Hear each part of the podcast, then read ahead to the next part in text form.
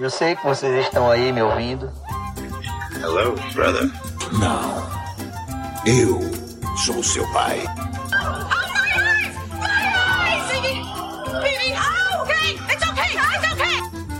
No one, Mr. Mulder. Do you like scary movies, Sidney? Cuscuz com pipoca.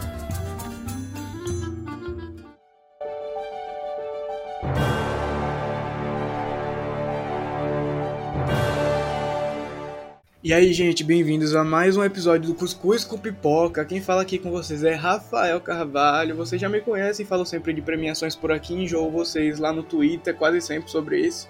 Sinto muito que não gosta, mas hoje a gente vai falar bastante sobre isso. Eu estou muito feliz porque estou com dois convidados que são que nem eu, dois malucos relacionados a isso. Então vai ser um papo maravilhoso. Antes, vou já chamar logo meu companheiro de equipe, Gabriel, nosso correspondente gringo, tá em Toronto. E aí, Gabs, como você tá? Tudo bem? Tudo bem, e agora ansioso que finalmente estamos começando a temporada de premiações. A semana que vem já temos Gotham e depois começamos a correria das indicações até março que com o Oscar. Então, ansioso para ver tudo que vai acontecer. Isso aí.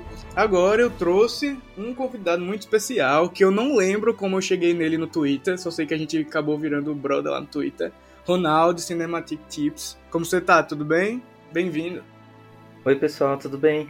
Obrigado pelo convite. É um prazer participar desse projeto bem bacana de vocês. Pelo que eu tava falando, eu tava pensando antes de começar aqui que eu não lembro como eu cheguei em você lá no Twitter, velho. Ah, Eu juro por eu, Deus. também não lembro. Não. Não sei se, tipo, eu vi um post, um tweet seu ou o contrário e a gente começou a se seguir, se interagir, né?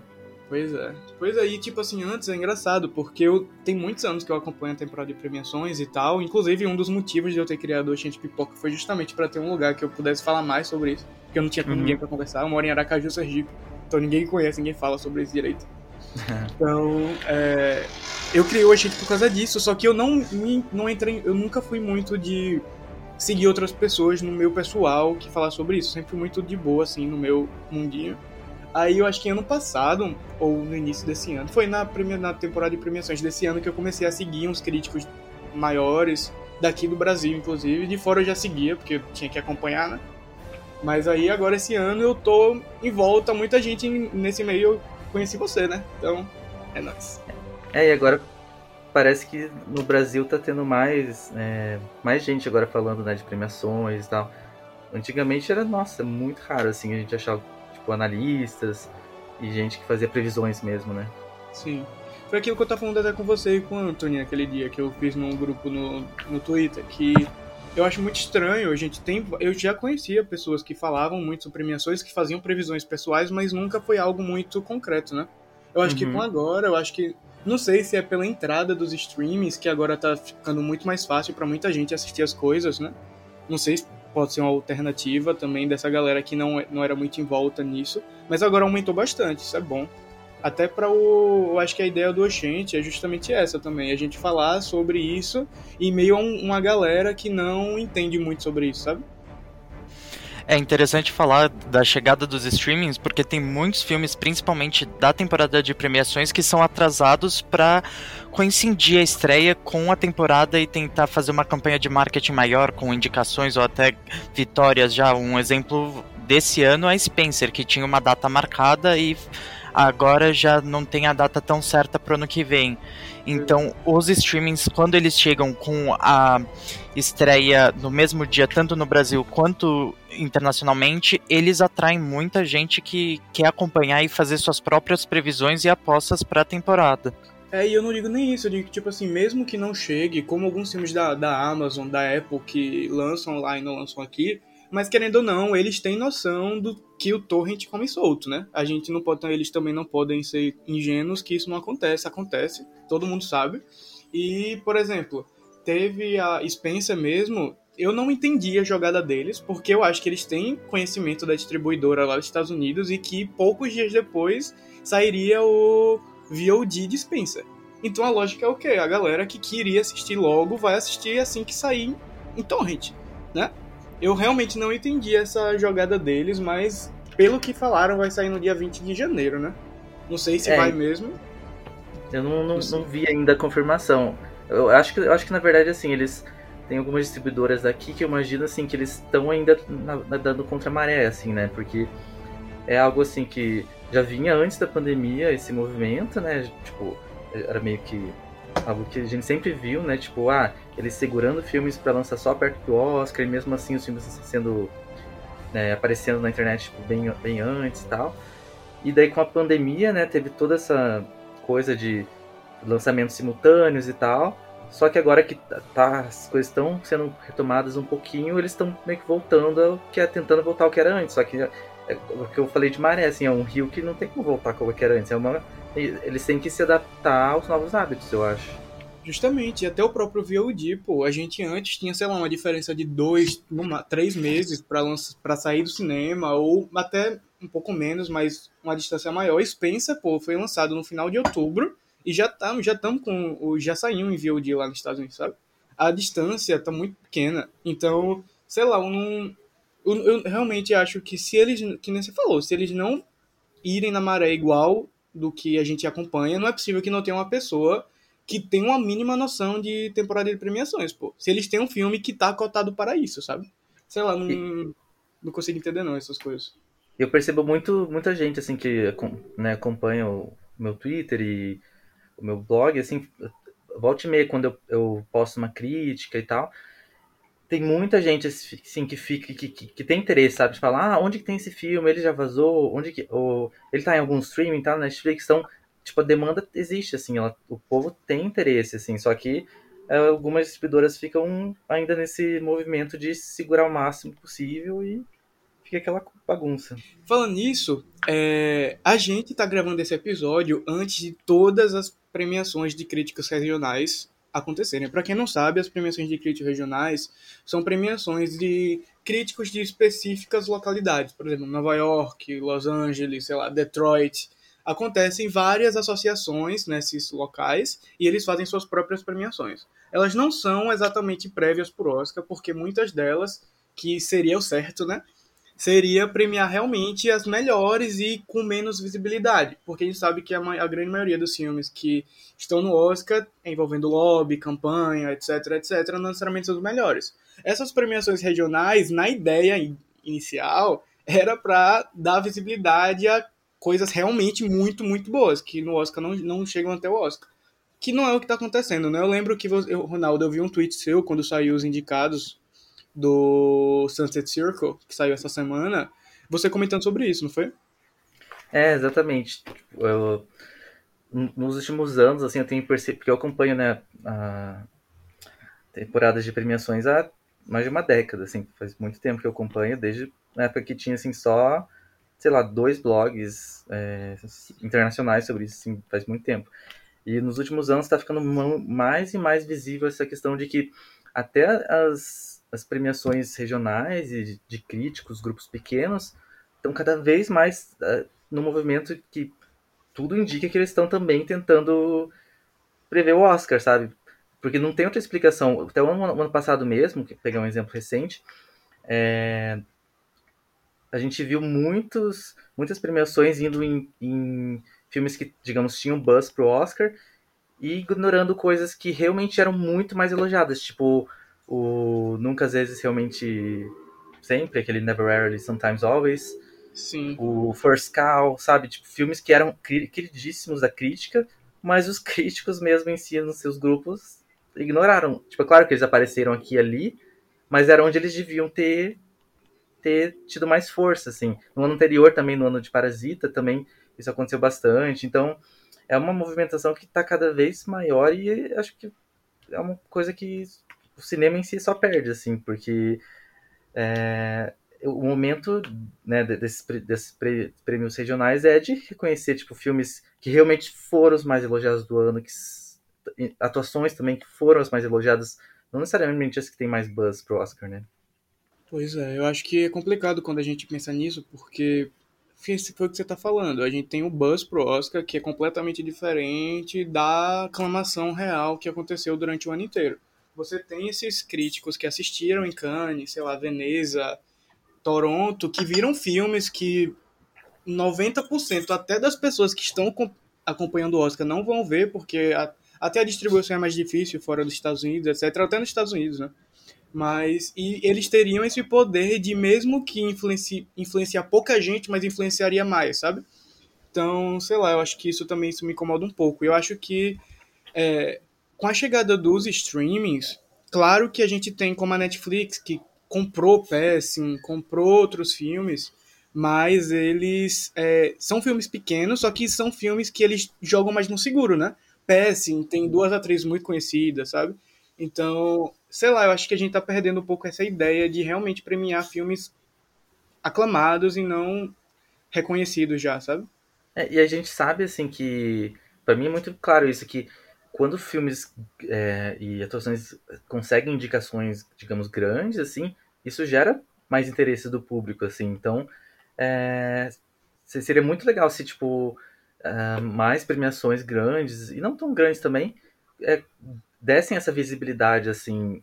É claro que não com esse intuito, o intuito principal, é claro, é sempre reconhecer e tal o trabalho deles, dos filmes e dos artistas, mas a gente sabe que acaba dando mais visibilidade e tem filmes, assim, que além de não serem os melhores do ano, não precisam de visibilidade nenhuma, né? Tipo House of, House of Gucci, né? Que a gente com É. certeza vai ver. Tipo assim, tudo bem que não foi aclamado nem nada. Mas é, com certeza vai aparecer neles por conta do nome, né? Sim, tipo. Daí isso também pega na questão da, digamos, da preguiça dos votantes em geral, assim, porque a gente sabe que a maioria. Até, tem, duas, tem duas coisas, na verdade. Acho que tem, tem a questão da preguiça, né, mesmo? Que, assim como no M, né? Tipo, eles, o povo não vê muitos, muitas séries e, por exemplo, no Oscar é bem claro que o povo não vê muitos filmes, assim. É, portanto, que os indicados estão cada vez mais concentrados em, sei lá, 10 filmes todo ano. É, os indicados geral, assim, sabe? Tipo, é bem triste isso. E também tem a questão de meio que lógica, assim, dá pra entender por um certo ponto, porque assim, a gente tá falando de votantes que são artistas e tal, e nem todo mundo tem tempo, igual cinéfilos e críticos, de ver muitos e muitos filmes, né? E justamente a premiação que tem mais indicados e tem mais gen- gente assistindo filmes não, não indica pessoas que poderiam estar ali, que é o Critics, né? A gente vê o Critics, a, a ideia do Critics é uma premiação só de críticos, que tem muitos indicados, inclusive esse ano, eu tô até com medo da quantidade de indicados que eles vão botar em cada categoria. Não- eu tô esperando umas 9 para 10 indicados em cada. E, é, e eles estão jogando no seguro, né? É, cada vez mais a gente vê essa história de tentar tentar fazer as apostas do- pro Oscar e a gente perde mesmo aqueles filmes pequenos que até poderiam usar essas vitórias ou mesmo indicações como uma campanha de Oscar, né? Porque eh, tem muitas campanhas que são baseadas nas vitórias desses dessas premiações menores. Então é muito interessante como cada mesmo a gente perdendo ah, somente nessas premiações menores, essas premiações menores não conseguem levar filmes pequenos para o Oscar e para as premiações maiores, o que poderia aumentar o público futuro do filme. A gente vê isso por mês, né? Esse, a gente- nós três vimos, inclusive, né? Uhum. Tivemos o privilégio de ver um dos poucos brasileiros que assistiram. Vimos Sim. MES. E realmente, a, o Critics poderia ser facilmente um local que os quatro atores fossem indicados. Facilmente. Até o, Uhum. o certo seria uma, serem indicados em melhor elenco no SEG, o que infelizmente não vai acontecer, eu acho, né? Mas é, seria uma vitrine enorme para eles. Pelo menos o nome do filme aumentaria. Tanto que eu, eu fiz a crítica de MES pro Oxente. O que mais teve foi gente perguntando onde assistir, e o que filme era Aham. aquele que não conheciam. Sabe? Não sabiam que filme era aquele. É, é, eu não sei se foi algum de vocês, eu lembro que alguém esses tempos comentou e daí eu achei brilhante, assim, a definição foi em relação ao Critics' Choice, é que o Critics' Choice eles é, indicam é, com base no, em quem tá mais, mais no topo no Gold Derby. É, mas é exatamente isso. Porque os críticos usam o Gold Derby, né? Pra se basear. Sim. Então, é aquele negócio. Eu lembro até quando o Gold Derby abriu as previsões pro Oscar 2022. Foi logo depois que acabou o Oscar 2021, né? Que é... Foi assim... Galera, olha, foi, eu não lembro, foi algum gringo que falou assim: Ah, galera, se você tem algum, algum favorito, tipo assim, algum ator, ator, atriz favorita, já coloque, já poste, coloque em primeiro lugar, porque quanto mais em cima, quando realmente começarem as coisas, mais fácil vai ser dele a visibilidade depois. Porque eles vão prestar atenção, sabe? E realmente, até você, é, por exemplo, a gente que ainda não se fecha só nesse mundinho de filmes mais conhecidos e tal, a gente querendo ou não se leva por eles, porque tem visibilidade, né? Tem voz, tem nome. Aí, realmente, é exatamente isso. E aí, e nem é só o Critics' Choice, né? Se fosse só eles, tudo bem, mas.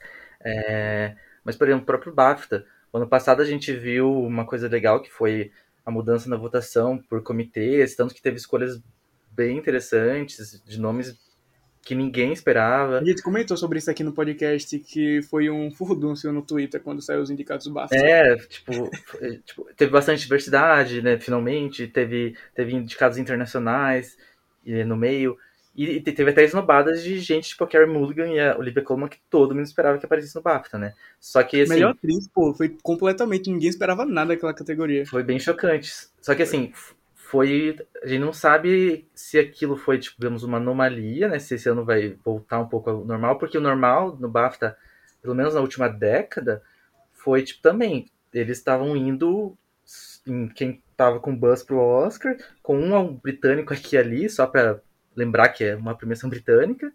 Mas antigamente eu lembro que, nossa, eles eram, tipo, bem peculiares, assim. Eles indicavam muito, muito europeus. Teve o ano, acho que 2001, se não me engano, que eles indicaram na categoria de coadjuvante o ator do Hagrid, do Harry Potter, o uhum, Ed Murphy por, por Shrek. Então, assim, eles faziam escolhas bem interessantes. E daí, com o tempo, eles começaram a... E também pegaram, digamos, o gosto por prever o Oscar, sabe? Sim. E querendo é aquele negócio, né? A gente não pode julgar até certo ponto, porque o que eles querem é visibilidade. E o que dá visibilidade é o que já está sendo comentado, né? Só que eles Sim. também têm que ver aquele negócio que eu estava comentando até esses dias no Twitter, porque um crítico daqui do Brasil deu, fez um tweet, não sei se vocês viram, falando da, dos números envolvendo filmes nacionais e filmes da Marvel, etc. Vocês chegaram a ver isso? Ah, eu vi bem por cima, não fui, digamos, atrás de, exatamente da discussão. É, teve um, um, crítico do Twitter que eu até a, gostava de acompanhar. Eu não acompanho mais quase nenhum, de verdade, só vejo por cima, porque me estressa algumas coisas. Mas eu até gostava desse que comentou. Aí ele fez um tweet falando de filmes, dos números envolvendo filmes nacionais e filmes Marvel, blockbusters, né? Que eles falam assim, ah, porque a galera pede pra gente fazer filmes é, vídeos de filmes nacionais, filmes menores, só que quando chega na hora do vamos ver, não dão visibilidade, ou não, não assistem, não vêm. E como vocês querem que eu fique fazendo isso? Aí muita gente comentou, tipo assim, rapaz, uma, uma, uma coisa, claro que eu entendo, é seu trabalho, você precisa, mas a partir do momento que você se denomina crítico e você denomina formador de opinião, o mínimo que você pode fazer é dar visibilidade para esses filmes nacionais que não têm visibilidade nenhuma, né? E você é um canal grande, etc, etc. Sei que foi um furdunço no Twitter, todo mundo estava comentando sobre isso.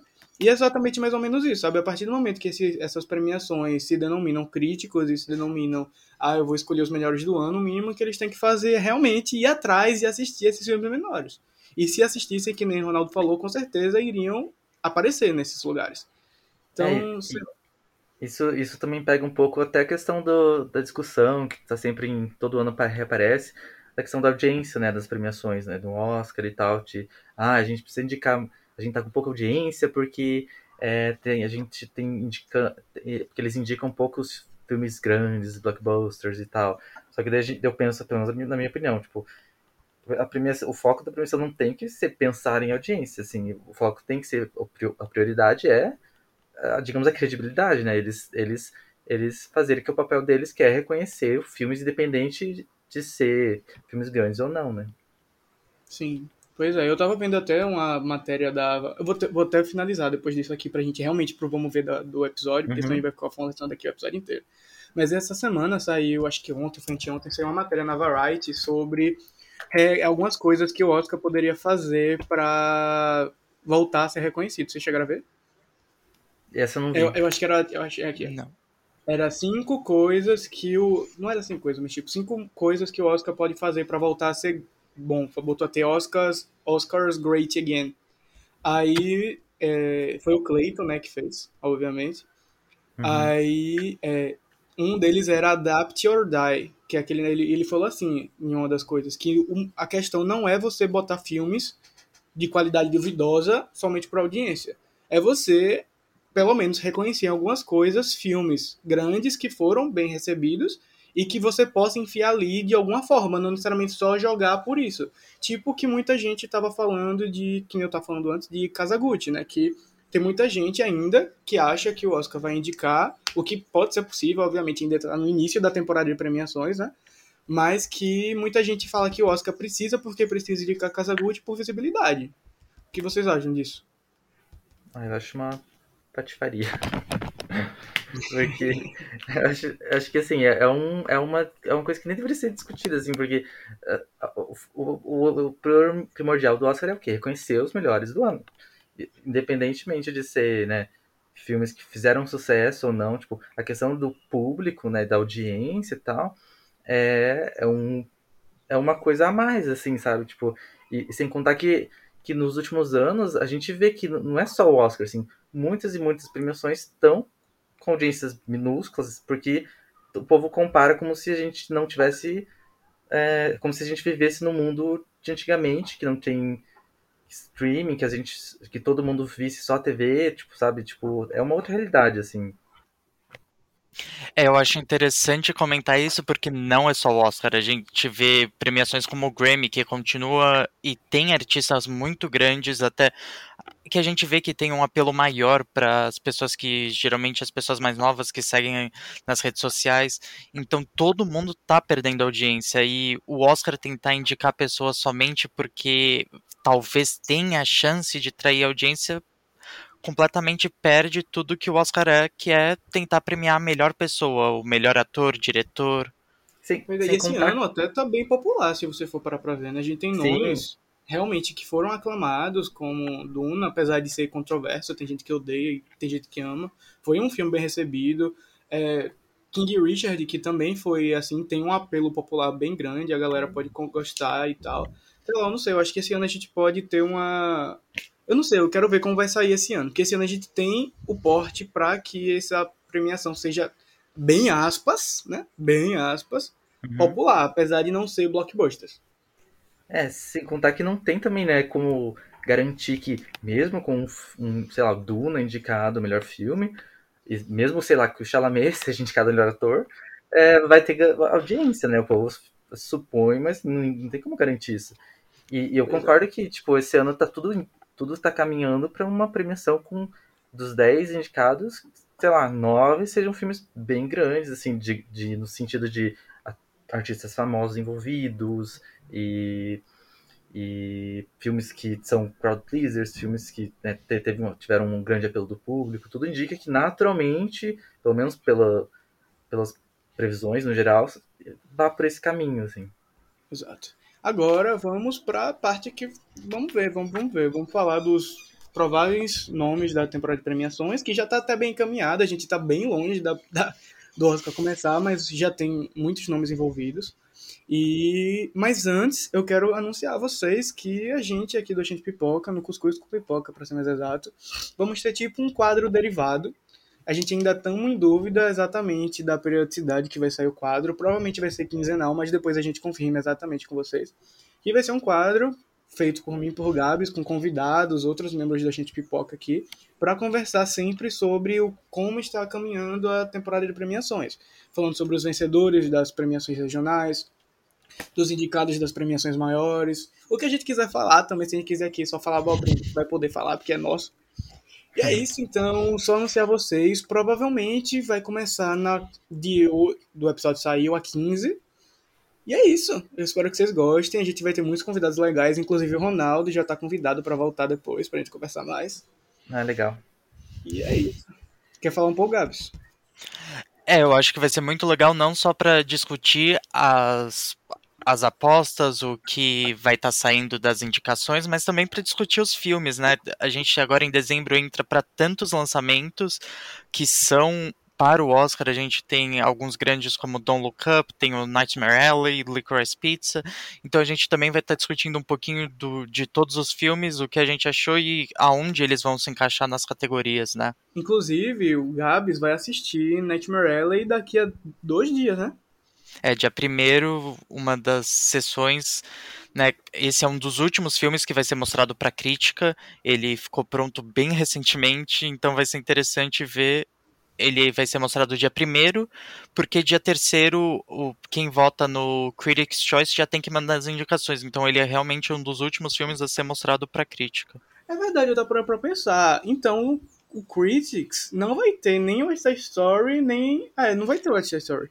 Vai, porque o West Side Story vai ser mostrado, se eu não me engano, hoje tem uma e dia 30 tem outra e o Nightmare Alley vai ser o último que vai ser mostrado em- Ah, aqui em Toronto, LA e Nova York no dia primeiro. Vão Ah. ser os últimos a mostrar. Inclusive, então, se vocês quiserem ouvir a opinião de Gab sobre Nightmare Alley, um dos primeiros brazucas a assistir, vem no próximo episódio, que ele vai meter o pau e falar muito bem. Vamos ver o que, que Del Toro vai aprontar. Você chegou a conferir o, o, o original? Não, eu tô pra assistir, eu acho que eu vou assistir hoje pra me preparar. Nossa, é muito, muito bom. Então, eu vi uma galera falando que acha que tem tudo pra ser bom, justamente porque agora vai ter mais liberdade do Del Toro fazer, né? Algumas coisas envolvendo o original. E é um filme que, que, pelo menos quando eu tava assistindo, né, o original, eu super imaginei, assim, o Del Toro trabalhando com aquele universo, tem a cara dele, sabe? Engraçado, porque. Não, vamos falar isso depois. A gente deve falar sobre Nightmare Alley na categoria de melhor filme. Vamos para as categorias. Vamos começar com uma das mais indefinidas do até agora, que a gente tem um milhão de pessoas. Quase todas as de, de atuação tem um milhão de pessoas na briga. Mas essa aqui realmente você pode. Tem uns oito nomes que você pode fazer a dedonha para escolher cinco, porque ninguém tem certeza de nada ainda. Que é de melhor ator coadjuvante a gente tem alguns grandes nomes já na corrida. Eu vou falar aqui alguns nomes e depois a gente conversa sobre a categoria em si e quem vocês acham que vai ser indicado, beleza? Beleza. gente- e provavelmente eu vou errar o nome da galera, a pronúncia, então, caso vocês saibam. É, a gente tem um Code de The Power of the Dog, temos Jared Leto por House of Gucci, temos Hi- Siren Hindings, não sei falar, Belfast, Richard Jenkins por The Humans, Bradley Cooper por Licorice Pizza, Jamie Dornan por Belfast, Jason Isaac por Messi, Jess Plimos por The Power of the Dog, J.K. Simons por Being the Ricardos, Corey Hawkins por The, Tragedy- the Tragedy of Macbeth, John Bertal por King Richard, Troy Kot- Kotsur por Coda, Robin de Jesus por Tic Tic Boom, William Defoe por Nightmare Alley. Eu acho que são os principais, né? Acho que sim. Mas é interessante falar que essa é uma das categorias que, se você for ver listas de apostas, eu acho que é bem difícil ter quatro iguais em É. apostas, o que é bem comum, principalmente conforme a gente vai chegando mais perto das premiações. Sim. Ronaldo, qual sua, sua- tipo assim, qual eu quero que você diga dois nomes que você tem certeza que vai ser indicado hoje. Nossa, hoje eu não tenho certeza de nenhum nessa categoria, porque é praticamente impossível, assim, essa categoria, não sei o que aconteceu esse ano, que, ó, tipo, não, não surgiu um, digamos, um favorito, assim, é, pelo menos até agora, né? É, eu acho que o, o Hint, do Belfast, pelo papel, né, tipo, papel de voo, num fi- filme que tá, provavelmente vai ser um dos fortes para melhor filme, um ator veterano, aquela coisa toda, acho que tem, tem tudo para vingar ali. E o outro, ai, me dói dizer, mas acho que o Jared Leto, acho que Eu acho que o Ele- único pra mim hoje é o Jared Leto, sabia? ele, Não, é o, ele não, vai, não vai ganhar pra mim, mas eu acho que ele tá certo na categoria. ele é o ator de The Power of the Dog, pela força do filme também, sabe? Sim. E você, Sim, foi, é, foi uma coisa que eu mandei pro Rafael. Eu fiquei chocada porque eu fui preparado pra não gostar da atuação do Jared Leto. Tem uma cena específica que até já postaram no Twitter que pra mim ele é o Mario, ele tá fazendo, tá tentando roubar o papel do Chris Pratt, mas ele ele consegue entregar a melhor atuação do filme e roubar um pouco da Eu assisti ontem Kazaguchi, inclusive. Tá bem fresco na minha memória. Eu acho que, por assim, eu vi algumas pessoas falando sobre. Porque tá muito polarizado, né? A atuação de Jared Leto. Tem gente odiando e tem gente falando que realmente é incrível. Eu gostei da atuação dele, eu acho que ele é o único que realmente encontrou o tom certo que o filme queria. Lady Gaga também, ela tá muito bem no filme, pra mim. Mas tem algumas cenas que eu acho que poderia ainda ser um pouco mais exagerado. E Jared Leto entregou isso em todas as cenas que ele apareceu. Todas. Isso é bom gente- e ruim, depende da pessoa. É, é isso, isso depende da pessoa que você falou, é, o, é a chave, né? Porque a gente tem que lembrar que, assim, a academia adora esse tipo de performance Exagerada. né, gigante, com transformação física muito chamativa e tal. Pois é, não, e Jared Leto a gente sabe, ele, ele é Oscar winner, né? Então, a galera É, e- da... Né? E não só é o Oscar winner, mas se a gente se lembrar do, desse, do ano que passou, ele quase entrou por um Quase filme foi. Ele entrou no SEG, não foi? surgiu do nada. É, entrou no SEG no. Onde mais? Sim, mais algum. Globo de Ouro, provavelmente. Globo de Ouro, talvez. É. E, e assim, pra um filme que super nada, que, que é um Isso. thriller, eles nunca indicam thriller, atuação de thriller, né? É porque o nome dele é grande, né, velho? Tipo assim, eu, a, a gente sabe que Jared Leto é uma pessoa polêmica e tal, mas eu não acho ele um mau ator, não. Eu acho que ele tem atuações duvidosas. Eu acho que depende muito do filme, sabe? Uhum. É interessante que muita gente, quando fala o nome dele, pensa.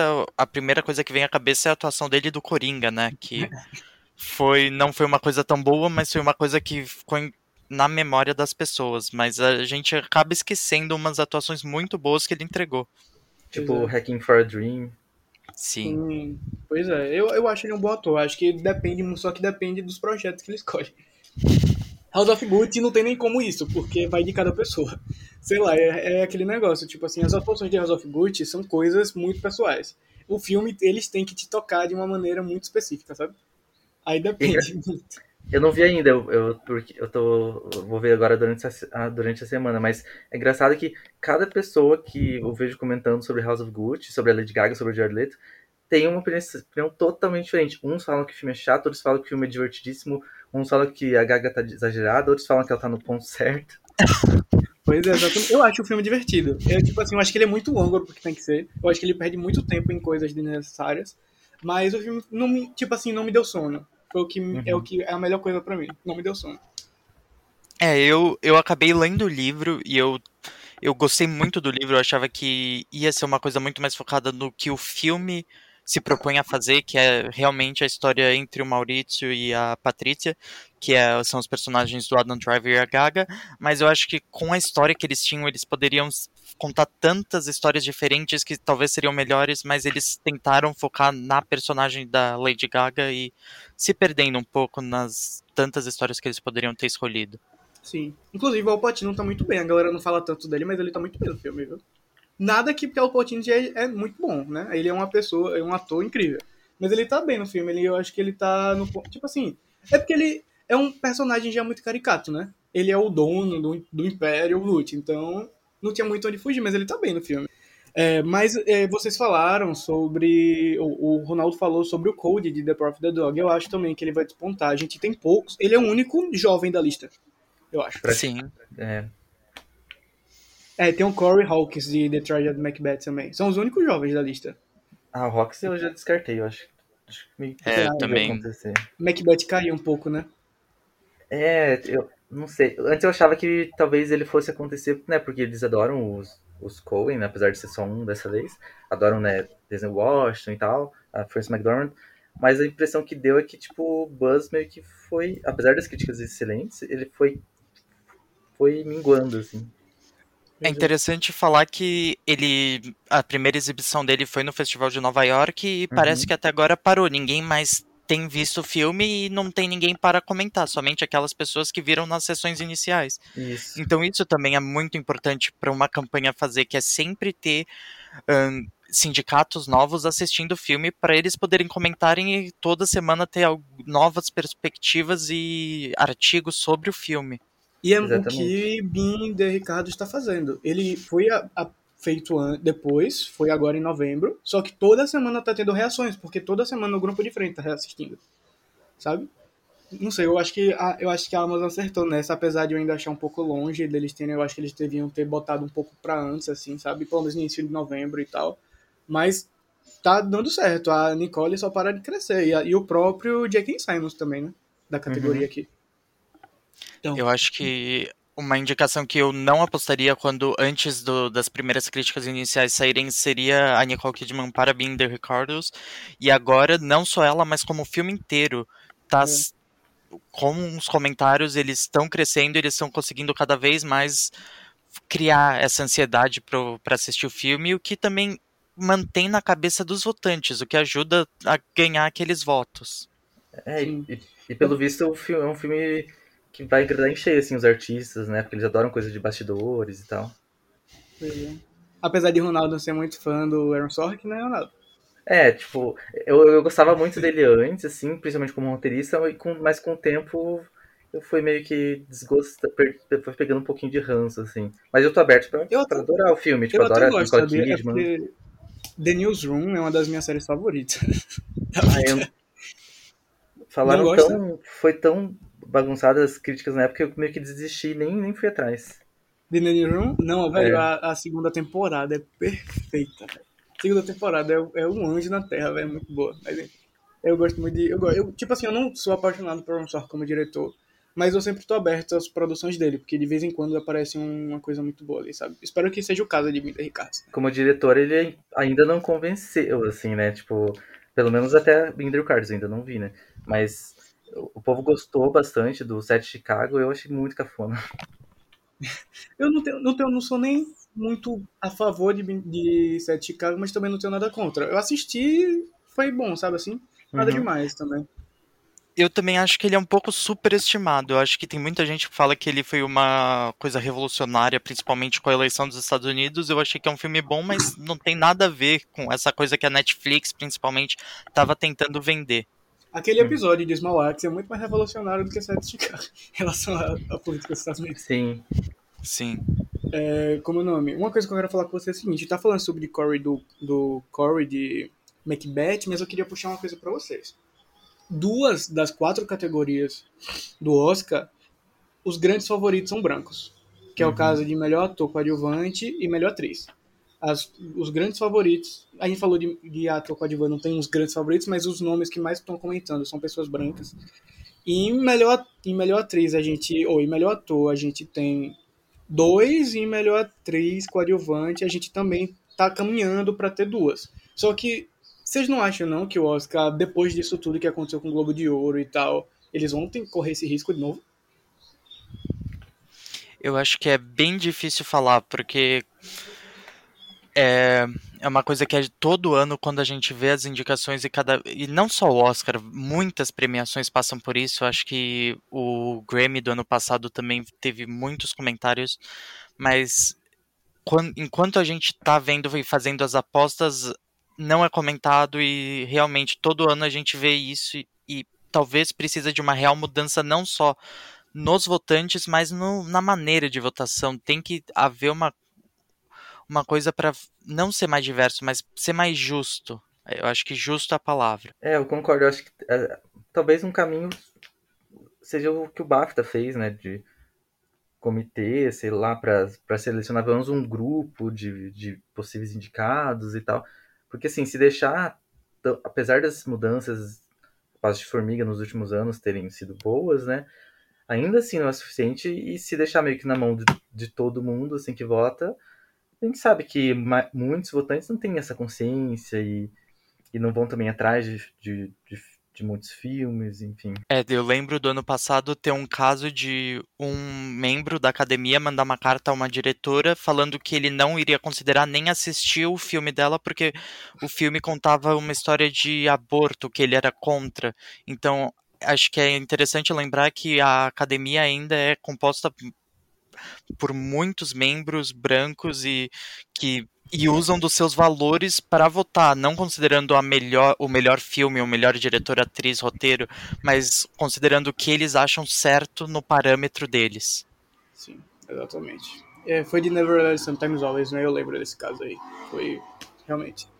É, agora vamos para a categoria de melhor atriz coadjuvante, que vai ser uma das melhores do ano, eu acho. Assim, uhum. Tá muito boa essa categoria, inclusive. As principais cotadas são a Kristen Dustin por The Prophet the Dog, a eles, eu não vou falar o primeiro nome dela, de King Richard, a Caitriona Balfe, de Belfast, a Endowed, de Mass, a Marley Matlin, de Coda, a Ruth Nega, de Passing, Kate Blanchett, de Morelli, a Judy Dent, de Belfast, a Ariana DeBose, por West Side Story, a Mary Streep, que começou a aparecer agora, por Don't Look Up, a Nina Arianda, de Linda Ricardos.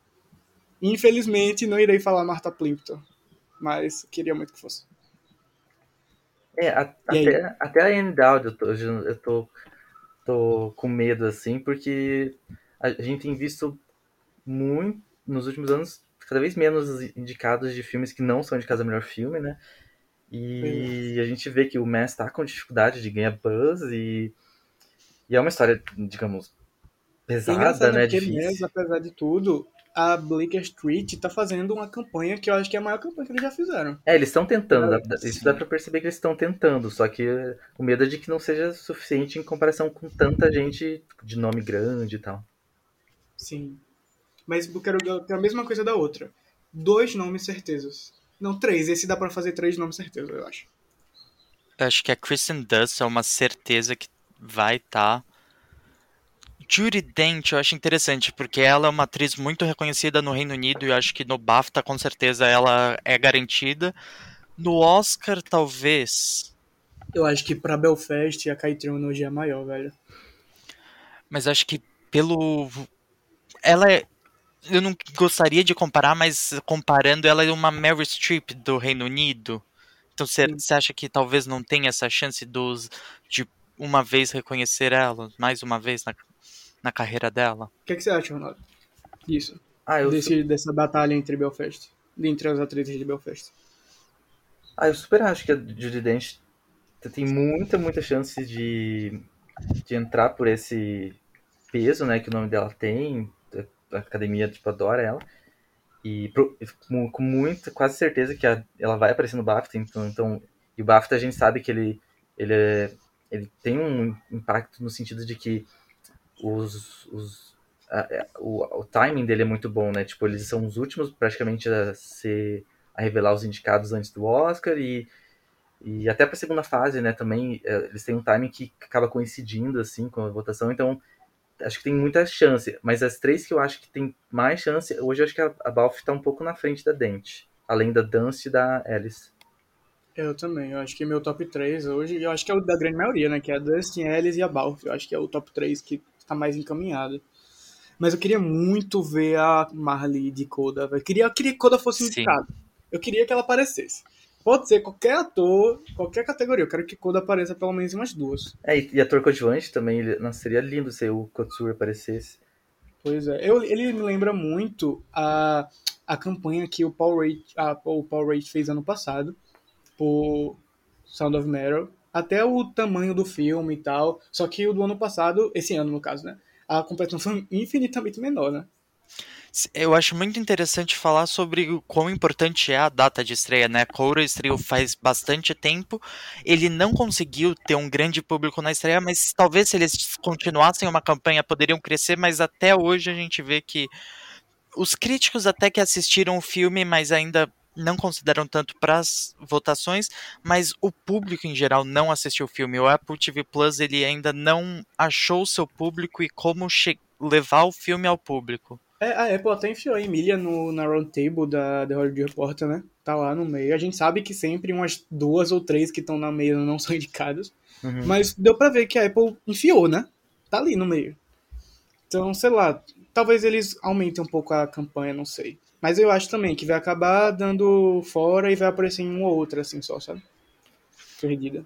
É, é, é aquela história também da que eu falei da- quando eu comentei sobre a Dowd, que ela não tá num filme de- com buzz pra melhor filme. As que a gente comentou agora que tem mais chance de aparecer são justamente as que estão em filmes que estão com força pra melhor filme, né? Tanto que, por exemplo, Sim. a, Ruth Negga, que é uma das mais elogiadas do ano, merecidamente, né? Porque ela tá excepcional, não, tem, não tá com tanta força ainda e vai depender muito do, dos críticos, né? Pra dar um buzz aí pra ela, porque o filme dela, infelizmente, não pegou, assim. Mas eu acho que ela vai ser indicada. Ela tá nas minhas apostas hoje. Ai, tomara. Eu acho, eu tô achando.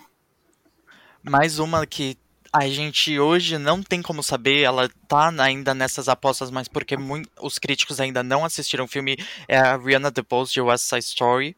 É interessante lembrar que o papel dela, que ela vai interpretar no filme, já levou muitos prêmios, tanto no Oscar, a Rita Moreno, que tá voltando pro West Side Story nesse, nessa nova versão do Spielberg, ganhou o Oscar por esse papel, e no Tony, um prêmio de musicais da Broadway, esse papel é muito conhecido por dar o prêmio para atrizes que interpretam esse papel difícil, e eu acho, se eu não me engano, a última vez foi em 2008, num revival, então é, um- é recente. Sim. Tem É, muita e- gente ainda apostando nela, justamente por esse peso do papel. E o West Side Story, né, a gente tem que lembrar que quase todos os filmes, digamos, sérios, né, do Steven Spielberg na- nas últimas duas décadas acabaram entrando no melhor filme, né? Tipo, The Pois é. Post, até o War Horse, o, o Bridge of Spies, tipo, ele tem um, o Lincoln, ele tem um histórico muito bom para nós o melhor filme, assim. Vamos ver se, se, se o filme, por ter, por ser um, um remake de, né, de, um, de um clássico e tal, pode frustrar ou não, ou se realmente vem pra brigar. É, e uma coisa que talvez possa alterar um pouco a, o rumo de West Side Story nas premiações é que o Sondheim acabou falecendo alguns dias atrás, um compositor original de West Side Story, e vamos ver se isso pode dar um pouquinho mais de visibilidade para o filme que já é muito esperado, mas não sabemos o que esperar. esse, essa, esse fator, digamos, externo, talvez até influencie um pouco o Tic Tic Boom e o Andrew Garfield, Pois né? é. Pois é. Sim. Inclusive, aquela cena é muito boa do filme. Gosto, acho bonita. Mas como é o nome? É... Falando nisso, eu- eu vou fugir um pouco do assunto. O que, que vocês acharam de Tic Tic Boom? Eu já vi a crítica do Ronaldo, então Eu também. Então, eu já tive eu spoiler. quero que ele fale. É, vamos ver. Então, é, eu não amei o filme, né? Tipo, eu, eu achei a direção muito fraquinha, assim, tipo, e tem alguns exageros, assim, tipo, eu não achei ele ruim também, vamos deixar claro, eu não, não, não detonei, assim, não achei ruim. Mas eu não, não, não, não é um dos que eu tô torcendo, assim, pra que aconteça essa temporada. É, eu acho que. Eu gostei. Eu, eu já falei até quando eu conheci Gabs, eu, eu quando eu conheci ele, eu vi que ele gostava de musicais e tal. Então, uma das primeiras que a gente falou foi isso, que eu não, não sou muito fã de musical. Eu, eu assisto, mas eu também não sou muito fã. Só que esse ano eu, eu acho que eu dei uma descoberta, velho. Esse ano eu, eu assisti Hamilton e amei. Eu assisti In The Heights e amei. Assisti agora Tic Tic Boom e amei também. Então, aparentemente, eu estou começando a gostar de musicais. Porque eu nu- nunca fui fã. Nunca Tem gostei. que, tem que ver os School antigos. É infantil, porque é nostalgia. Aí, é... eu gostei muito de Tic Tic Boom, velho. Eu gostei bastante, inclusive. É, eu gosto do Andrew Garfield, eu acho ele um bom ator, apesar de algumas atuações dele eu não acho que combine em alguns filmes. Mas eu gostei bastante dele em Tic Tic Boom. Eu sei que o Ronaldo não gostou, né? É, eu, eu gostei mais, por exemplo, de- falando em musicais, que esse ano tem vários. Gostei mais do Ben Platt. Não, tô brincando. Eu gostei, eu gostei mais, eu gostei mais do, do In the Heights. É, In The Heights é o meu favorito também. Eu prefiro In The Heights que Tic Tic Boom também. Eu também eu acho que o In the Heights é um filme melhor, apesar de eu achar que não, infelizmente, não vai entrar para as premiações. Mas eu- eu gostei muito do Tic Tic Boom, não só pela história, mas pelo personagem que eles estão mostrando e o jeito que eles mostram, né? Que é a história que vem já dos palcos, escolhe. o, para mim, a direção do Lin-Manuel Miranda também não me agradou, mas eu acho que a história conseguiu atravessar um pouco a direção dele. É. Concordo. Sei lá, eu acho que é aquele negócio, velho. Eu, eu fui de coração aberto e hum, eu, eu me diverti vendo, sabe? Eu acho que é o principal. Foi o que eu falei até ontem quando falei de Kazaguchi. Se o filme me divertiu, me entreteu, já é um ponto positivo pra mim. Eu prefiro assim do que assistir um filme que é muito maçante e tal, sabe? Uhum. Pode ser bom, mas maçante. Eu até prefiro que seja mais divertidinho assim de assistir.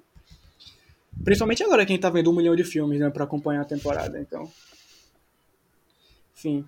É, vamos aqui para a próxima categoria, que vai ser de melhor ator. Inclusive, a gente já tem alguns nomes até bem encaminhados, né? Que é o Smith por King Richard e o Benedict Cumberbatch por The Prophet of the Dog.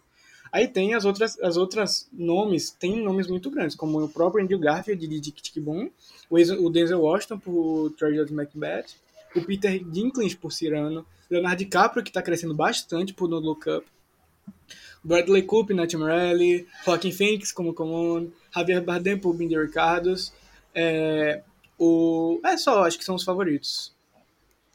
Eu acho que eu colocaria o Andrew Garfield ainda acima do Benedict Cumberbatch como um dos favoritos para entrar pelo menos na categoria.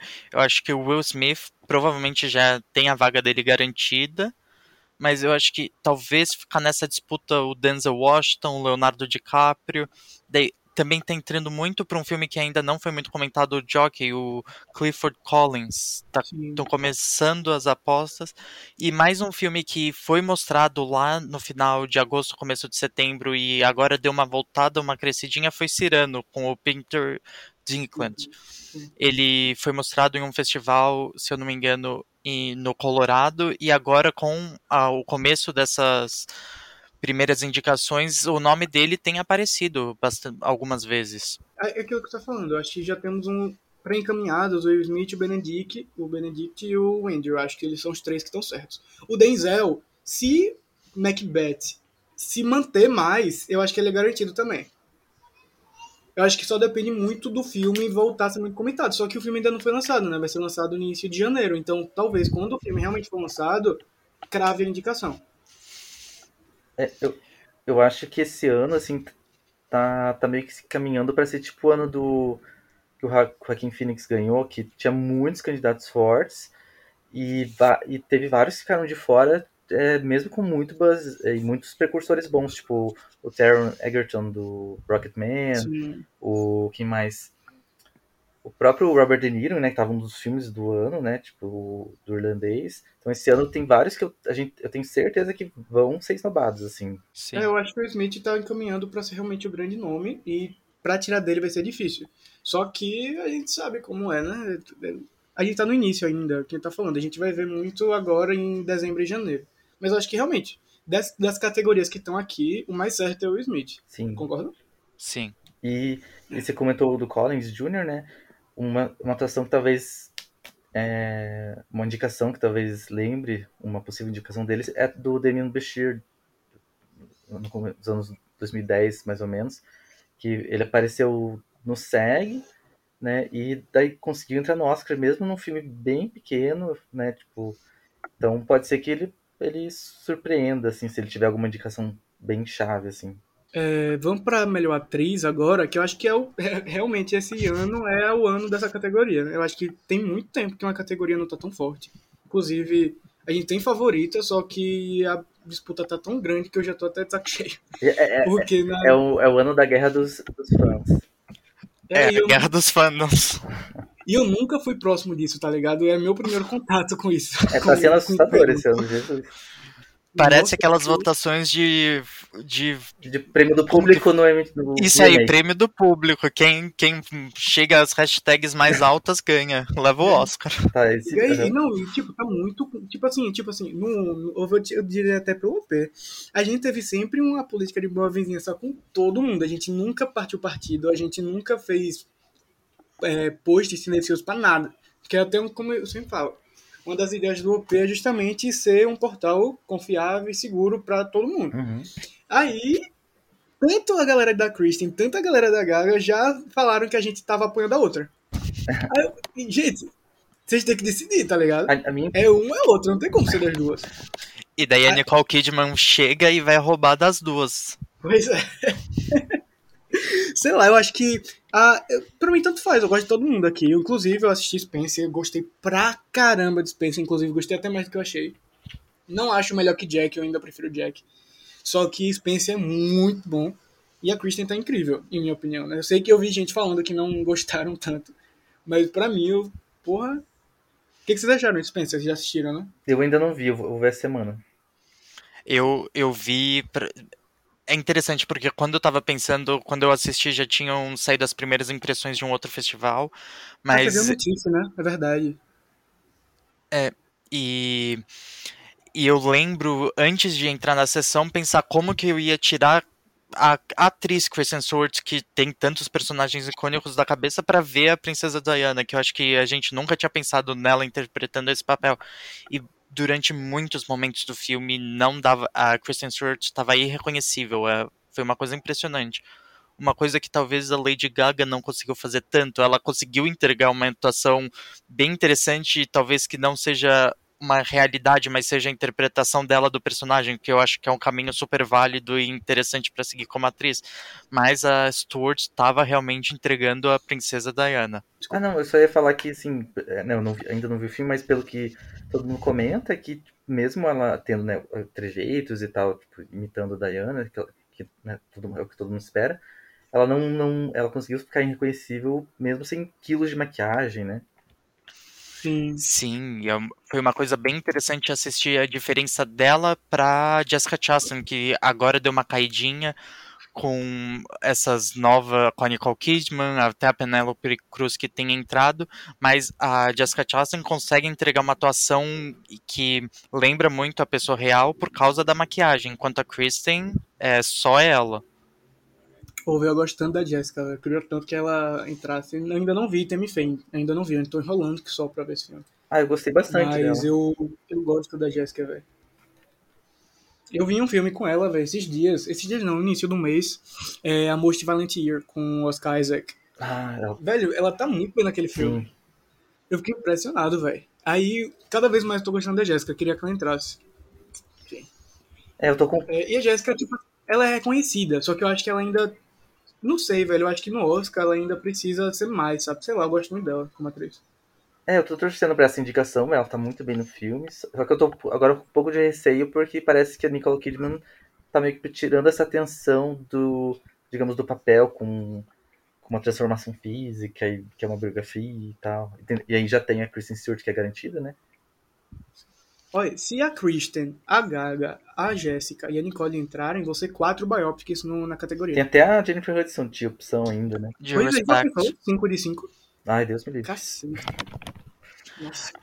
É interessante também falar da Olivia Colman, né, por The Lost Daughter, porque ela é uma atriz que a gente sempre vê ela, comenta ela, nunca acha que ela vai ganhar, mas ela acaba roubando os prêmios, né? Alguns anos atrás, daí o Emmy desse ano.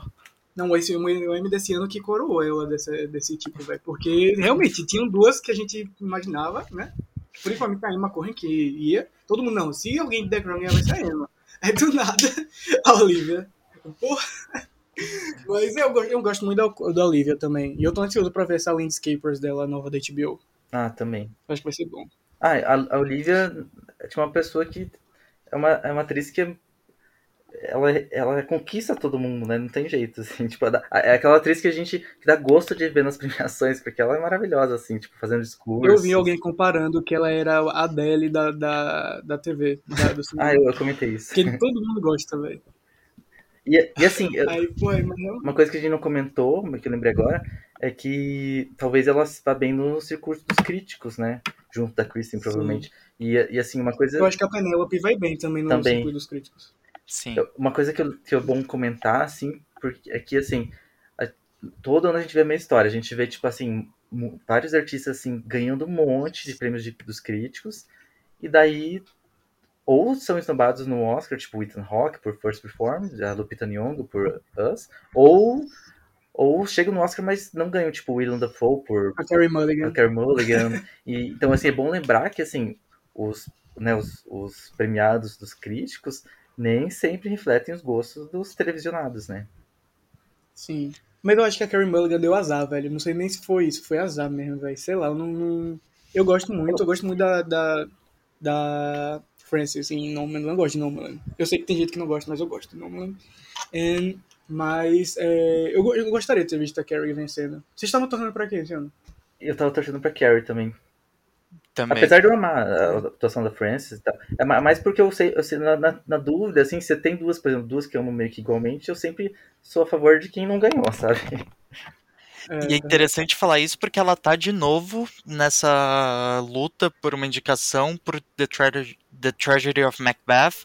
Ela já ganhou três anos atrás por Three Billboards, ganhou no passado por Nomadland e tá tentando de novo.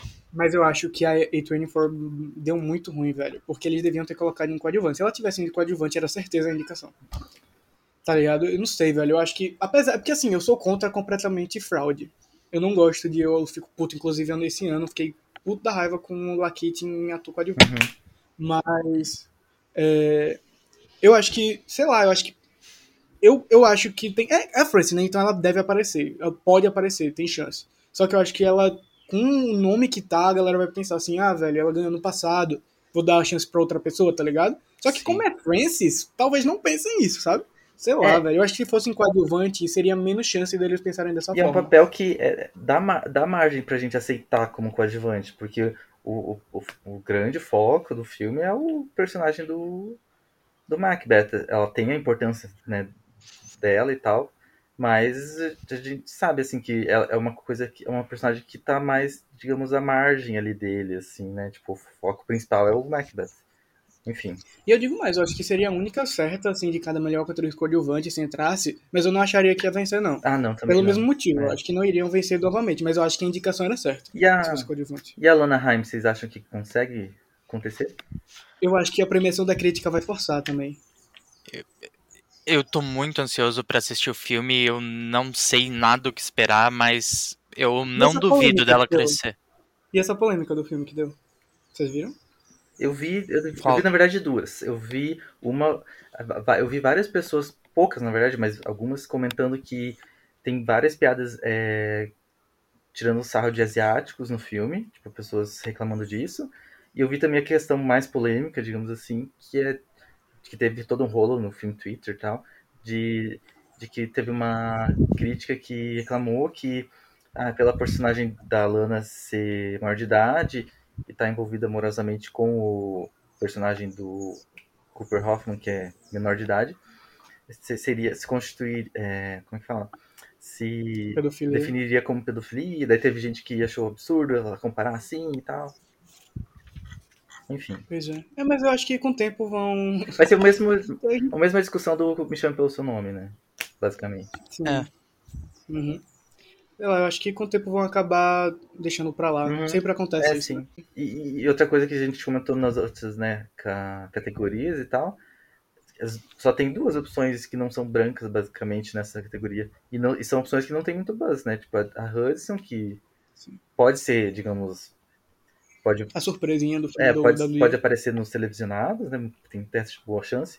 E a Tessa Thompson, mas o buzz dela tá mais entre os críticos, né? Pô, velho, eu queria tanto que a terça acontecesse, velho.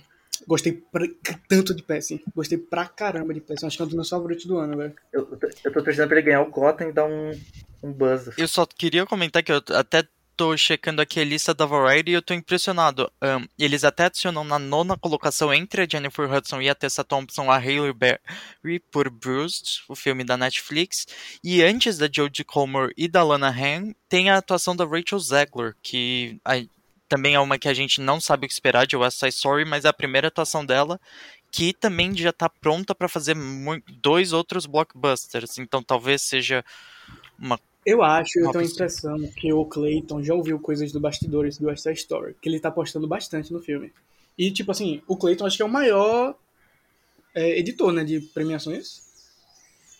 Então, eu, eu acho assim que no caso dele, eu acho que tem algum, em alguns casos, eh, talvez seja que ele ouviu coisas, né, já tem algum burburinho, mas tem também, dá pra perceber assim, eh, que é- tem um pouco de wishful thinking, assim, coisas que ele quer que aconteça, e ele tem a visibilidade e ele tenta fazer acontecer, eu tenho essa impressão.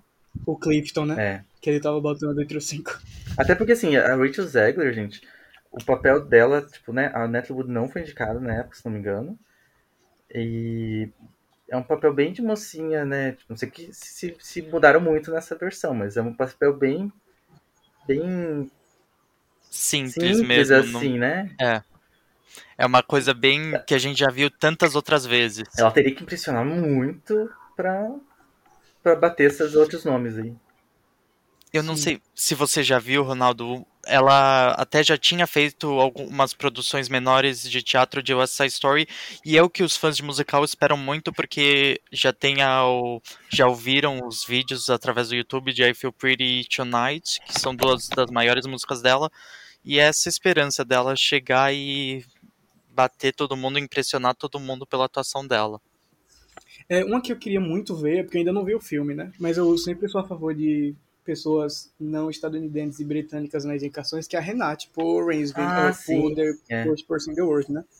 Só que o- a chance de gente de fora ser indicada, eu acho que é da própria Julia em melhor direção, né? Em Titanic. É, a, a, a Renate, eu acho que ela pode aparecer em alguns, ganhar até, até ganhar alguns prêmios da crítica, assim, ou até aparecer no BAFTA, talvez.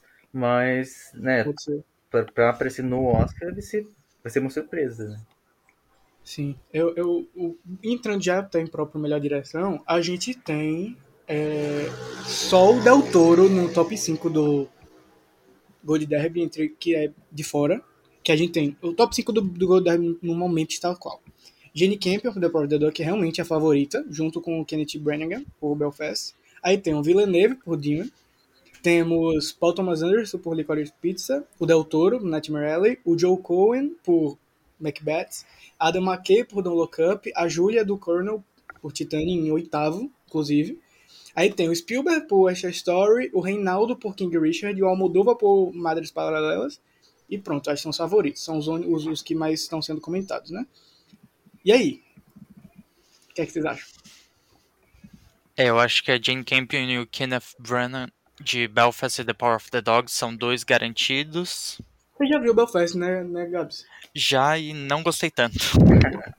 eu, eu falei pra você que eu acho que é interessante porque eu acho que é um filme feito pra mim. Eu imigrei pro Canadá e ia falar muito sobre imigrantes, mas sobre o processo de imigração, mas não sei, não, não me agradou tanto.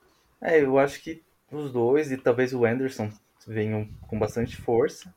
E daí as outras Eu vagas. acho que o Villeneuve entrando, velho. É, o Villeneuve, ele também. Acho que o Villeneuve, ele, ele tá num, num balaio ali que pode acontecer, mas pode ficar de fora. Vai depender, tipo, né, do- da força do filme. Da porque porque tem onda, muita gente com muita chance esse ano, né? Tipo, é, uma coisa interessante esse ano é que teve muitos.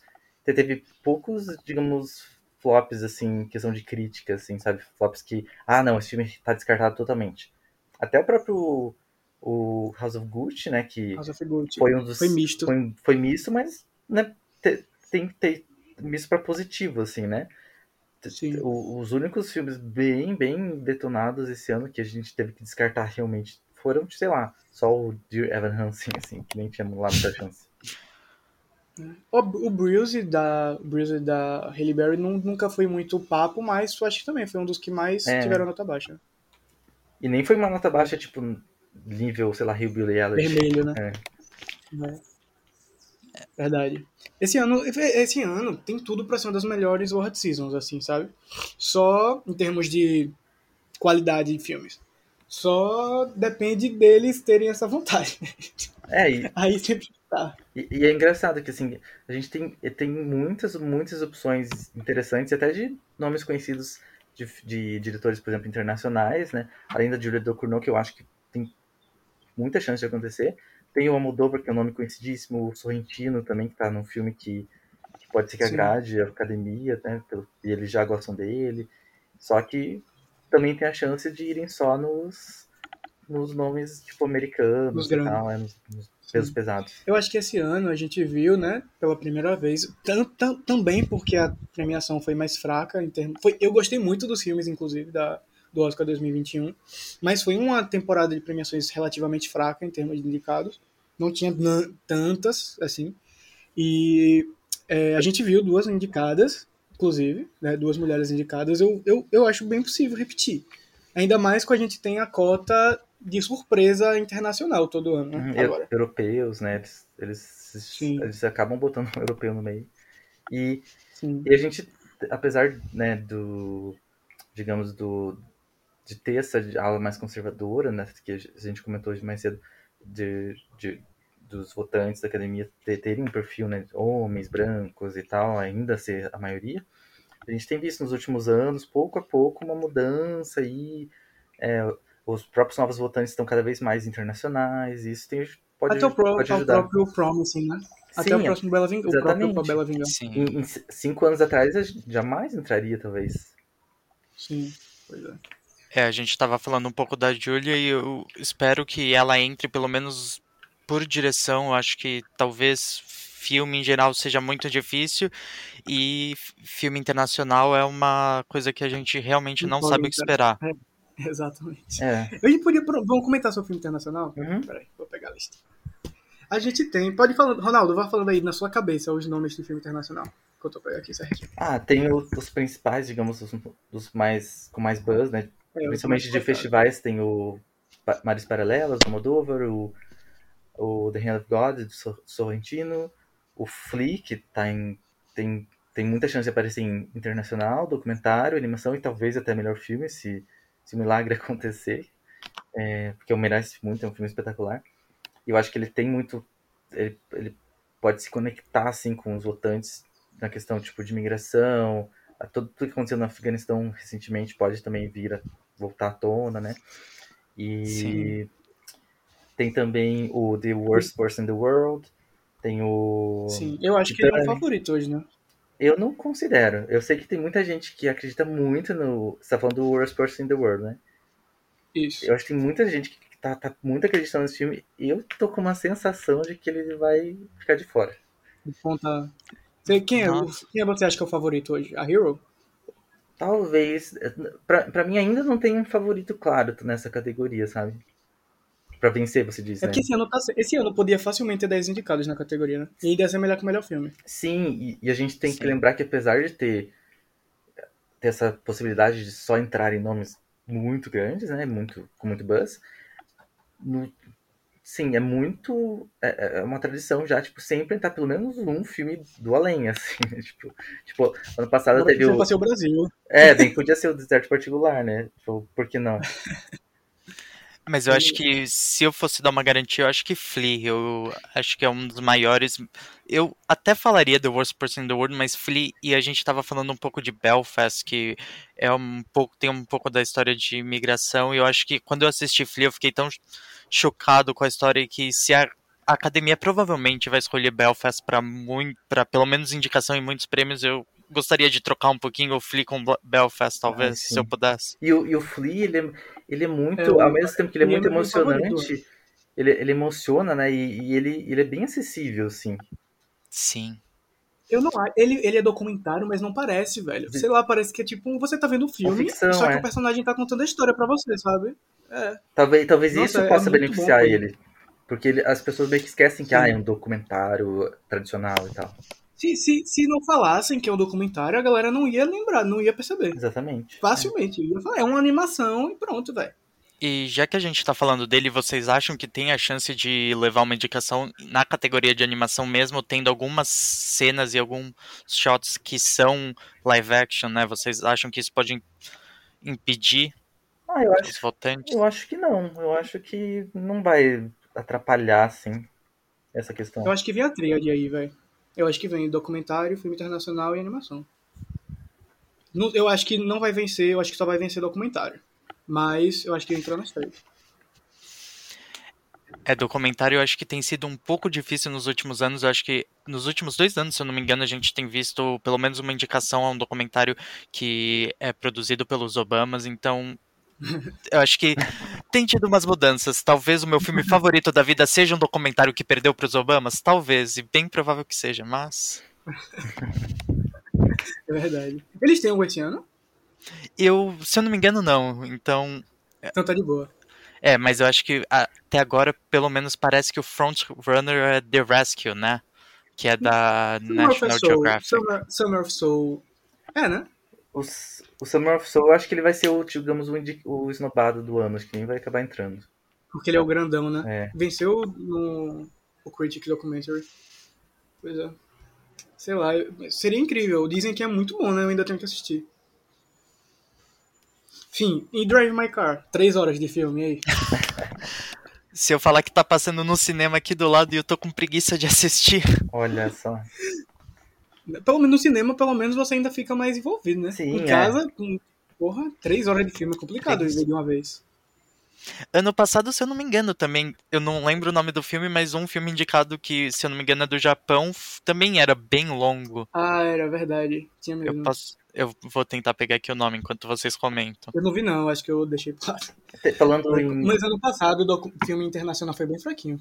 Bem É, fraco. o ano passado, eh, talvez o que tem influenciado nisso foi a questão de que, pela pandemia, teve poucos festivais. A e- galera adiou tudo, né? É, e Hum. nesse, nesse, por causa disso, apenas o Another Round ganhou, assim, mais visibilidade Sim. e tal.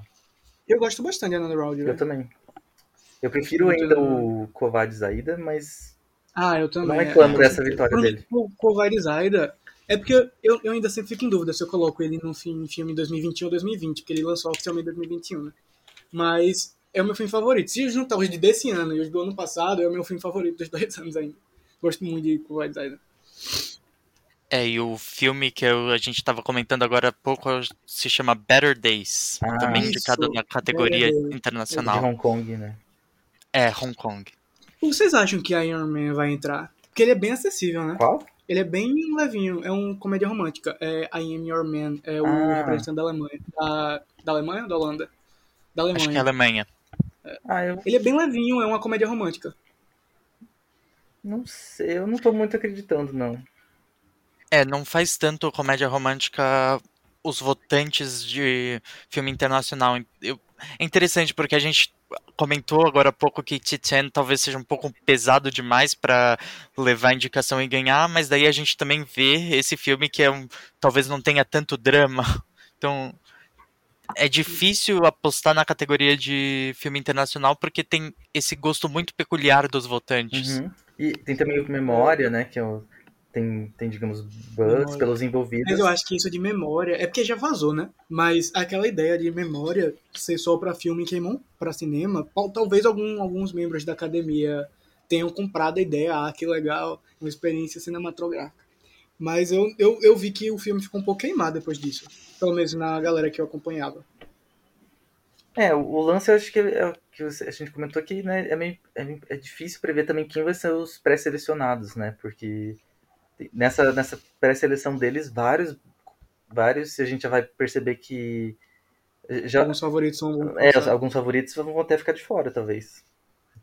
Eu acho que dos do- da América Latina, os únicos que vão passar é o mexicano, Uhum. eu acho que deve entrar no top 15. Eu também acho. E o argentino, talvez, porque o argentino, ele. é, eu não lembro o nome, eu acho que é o prófugo, uma parada dessa, é o préfico, uma parada assim.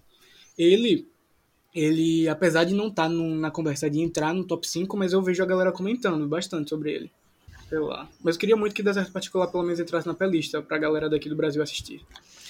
Isso eu tava comentando até com o Rafael quando saíram os nomes do- dos filmes do TIFF. Foi interessante que esse ano a gente não teve tantos filmes em festivais internacionais, filmes brasileiros. O Deserto Particular participou de alguns menores, né? Uhum.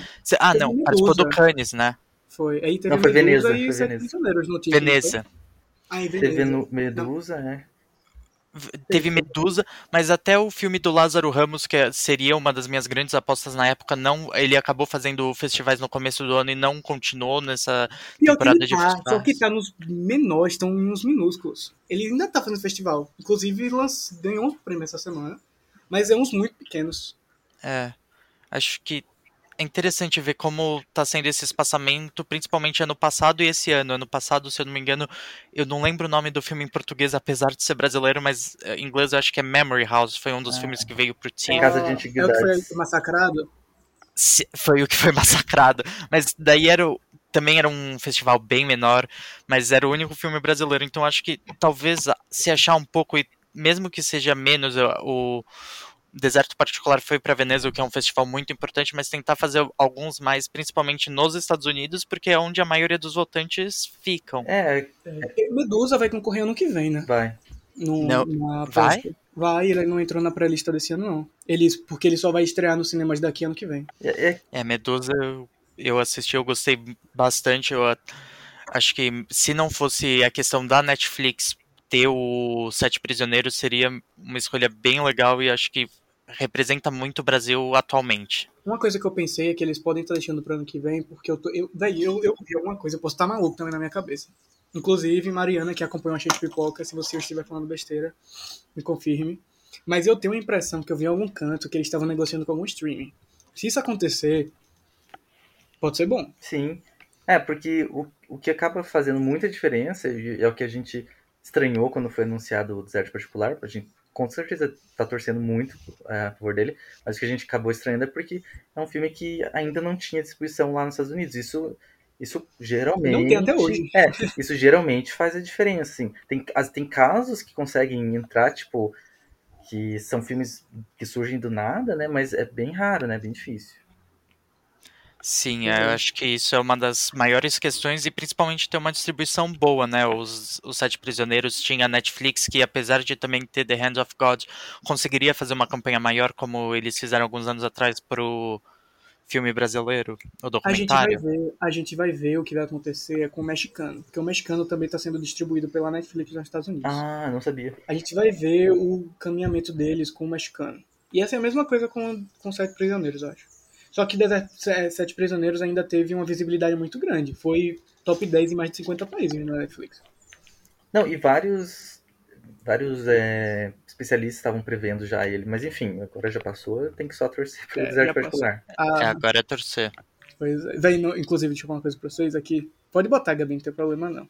Eu acho que o Ali não vai escutar, não. O Ali segue a gente no, no Twitter e no Instagram. E eu não lembrava que ele seguia a gente. Eu não sabia que ele seguia a gente no Instagram. E a gente não seguia de volta, porque não sabia. Aí, o Ali, é, eu postei uns stories falando da escolha do, da Net, do, do Brasil sobre o filme. Só que na, na hora, quando saiu, eu fiquei. um- não, eu não fiquei com raiva, né? Obviamente, não tem como ficar com um negócio desse. Mas eu fiquei sem entender. Aí eu gravei uns stories falando sobre isso. Aí depois eu vejo que o cara segue a gente. Ele matando o pão no filme. Bichinho, velho. Mas depois aí a gente, a gente silenciou os stories pra ele. Aí depois liberou de volta. Ah, mas eu também, tipo, tem, tem alguns artistas que acabaram me, me seguem, assim, e volte meio eu fico me policiando, assim, eu tenho que tomar muito cuidado. É, Eu lembro quando eu tava fazendo as primeiras críticas do Festival de Toronto e eu acho que foi o próprio diretor do Sete Prisioneiros que depois repostou e. E É, acabou. O Alexandre curtindo. segue a gente também. O Alexandre me segue no pessoal, velho. Não, e tem, e tem gente que, tipo, que, que, que faz a busca, né, pelo filme que eles fazem, tipo, atores, por exemplo, teve uma atriz do Carro Rei que comentou, assim, Sim. sem, sem eu marcar nada, assim, foi do, do além, assim, foi bem surpreendente, assim. O, a gente postou a crítica do Carro Rei, né? E na crítica, eu, eu acho que na época eu tinha dado 3,5, hoje eu dou 4. Eu acho, eu, pra mim, o filme melhorou bastante com o tempo. E Carro Rei, inclusive. E é, na época eu dei 3,5, porque eu ainda tava com aquela, uma ideia diferente do filme. E eu, elogiei bastante os atores e tal, só que eu botei que ainda faltava algumas coisas no filme e tal, tal, dei minhas opiniões. Aí todo mundo do filme comentou a crítica da gente. O diretor comentou, a atriz comentou, o ator comentou, o Matheus, velho, todo mundo comentou. Eu fiquei, pô, velho. O deserto, o deserto particular eu só não vi, eu ia ver ontem, eu só não vi porque eu- a sala que eu, eu veria aqui, que estava acessível, estava lotada mesmo, assim, então é, eu acho que tá dando uma visibilidade pro filme boa, assim, e se conseguir uma indicação, né, vai dar mais ainda. É, Se bem que Babenco não teve ano passado, né? Foi por conta própria. o quê? Babenco ano passado, não conseguiu na distribuição. Não, acho que, acho que não. Não. Eu torço pra ter a distribuição porque eu também tô esperando aqui estrear, mas eu acho que talvez a pré-lista saia agora no final de dezembro, torcer muito pra conseguir entrar e se entrar eu aposto que conseguem uma distribuição e quem sabe fazer uma não sei, campanha. Babenco entrou na pré-lista, não entrou? Não, acho que não. Não, Não entrou na pré-lista? Eu Não. tinha jurado que tinha entrado. posso checar, mas eu não me lembro, eu acho Eu que não. acho que não. Então é isso. Se entrar na pré-lista, deve conseguir mesmo. Qual é seu top 10 hoje? Diga, você postou esses dias Ah, seu é, top 10, não foi? né? deixa eu abrir aqui. Foi. Qual é seu top 10 hoje? Melhor Bom, filme. pra melhor filme, quem eu acho que entra Belfast, o Licorice Pizza, o Ataque dos Cães, né, The Power of the Dog, King Richard. Esses quatro acho que são os mais garantidos, assim, eu acho muito difícil se eles É. não entrarem. E daí os outros, sabe Deus, assim, tá, tá difícil ainda. Mas eu acho que, assim, o Don't Look Up pelas reações e o Binder Cardos acho que vão entrar pela questão de que são filmes acessíveis, um fala sobre indústria, outro fala sobre o, uma questão é, bem atual, né, o meio ambiente, aquela coisa toda, e vai ter muita visibilidade. Acho que Spencer consegue entrar, ele vai, acho que eu tenho a impressão de que Você acha que Spencer vai conseguir ter força? eu acho que ele vai acabar fazendo uma carreira um pouquinho melhor que Jack. Eu tô, tô com essa, essa impressão. É, o Duna, né, por ser tem toda a visibilidade e tal, e muita gente admira muito o, o filme. O, Você não gosta não de Duna? eu não curti muito, assim, eu achei ele meio frustrante, assim, não só pela questão da, da, da estrutura dele, né, mas porque ele não me pegou, assim, sabe, não, não conseguiu me emocionar, Acontece. não conseguiu me empolgar, sabe, eu, eu, eu curti mais a parte técnica mesmo. Isso. E daí os dois últimos que eu coloquei nas minhas apostas desse mês, né, pré-circuito, né, de críticas e tal, é o Nightmare Alley. Eu tava na dúvida se eu colocava o Side Story ou ele, mas eu acabei indo de Nightmare Alley. E em décimo eu coloquei o meu No Guts, No Glory, o Flea.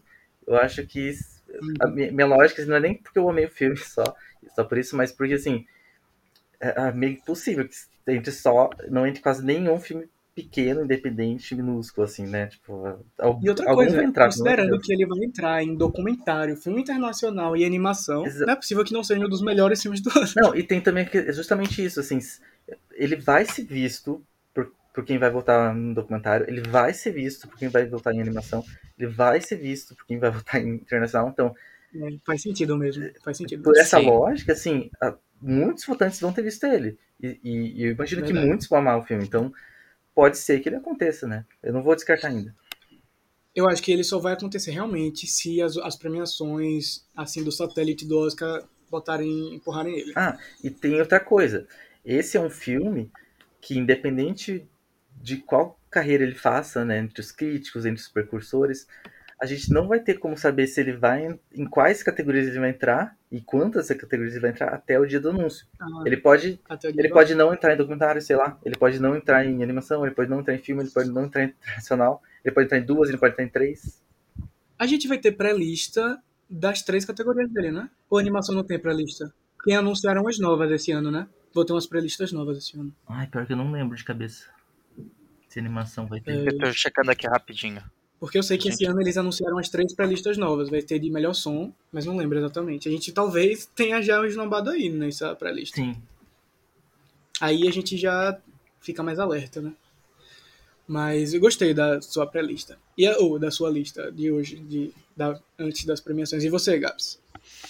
Eu acho que The Power of the Dog já tá muito encaminhado e se a gente ficar naquelas apostas depois de Toronto que tava entre ele e Belfast, eu torço para ele ganhar, mas Belfast também, apesar de eu não ter gostado, acho praticamente impossível eles não levarem uma indicação.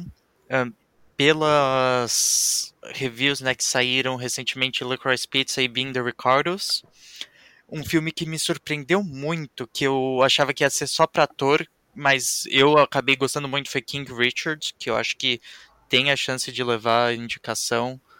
Um, Don't Look Up, talvez uma aposta que também é mais um que a gente não sabe, não esperava tanto, mas tem conseguido agradar o público. Spencer, acho que também é um, é um filme excepcional e eu torço muito que todo mundo que gostou de Jack volte para esse filme e cresça um pouco mais o público por causa dos fãs da Kristen Stewart e até de todos toda a fama que ela tem e o público que ela atrai, mesmo de The Crown, de outros. E aí, se em entrar em melhor filme, eu acho que tá certa a vitória da, da Kristen. Eu é. também acho. Acho que Duna, eu, pela grandiosidade, não. Eu acho que entra The Tragedy of Macbeth também é um que para mim é aquela coisa preto e branco que agrada a academia. Eu vou falar de dois que ficam na minha décima colocação. Eu queria muito que Titiana entrasse, mas não entra, então vou apostar no que eu adoraria que entrasse, porque eu amo, que é o West Side Story. Tem que ter um musical, né? Tem que ter um musical, já que In The Heights já ficou lá atrás, vamos tentar no Spielberg. Véi, eu acho que é porque a, a Warner tá muito confiante com Duna, né? Mas se In The Heights tivesse sido empurrado para um pouco depois, velho, eu acho que poderia. Não sei, melhor filme, porque tá muito concorrido. Mas eu acho que a Abuela entraria em melhor atriz coadjuvante. Ah, ela merecia muito a Olga Merdiz. É. Ah, e, e, uma coisa que acabou prejudicando o In The Heights, mas que hoje a gente, pelo menos eu vejo com outros olhos, é que assim. A bilheteria. A bilheteria ele, ele, ele abriu com a bilheteria pequena, daí todo mundo já, ah, não, descartou de vez. Mas se a gente olhar agora, depois de todos esses é uma meses, das maiores. é uma das maiores de filmes adultos. E acho interessante comentar porque muita gente, principalmente de quem gosta musical, assistiu o filme bem antes. Ele estreia em junho, mas uhum. no começo de maio, final de abril, já estava tendo sessões abertas online para as pessoas podiam pegar ingressos de graça na internet e assim milhares de pessoas já tinham assistido, já tinha vazado quando estreou e além de já ter vazado no dia que estreou nos Estados Unidos, já estava no HBO Max.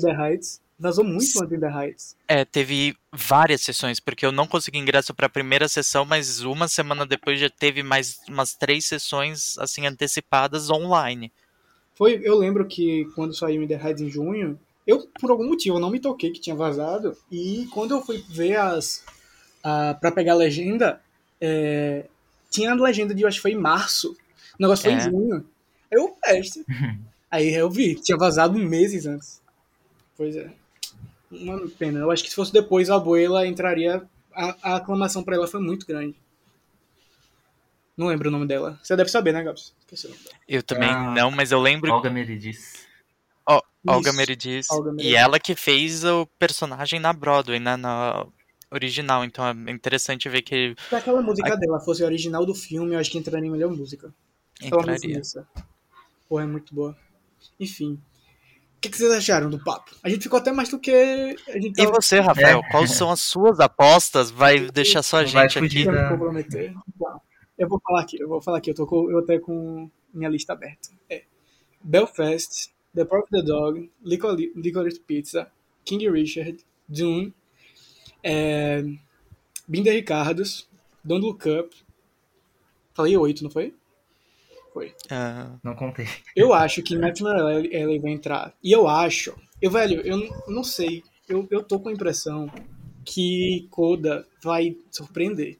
Eu, eu não sei se é por coração ou se eu tô me levando muito por, pelo que eu tô ouvindo. Mas eu tenho a impressão. Eu tô com muita expectativa que Coda entre em melhor elenco no SEG. Uhum.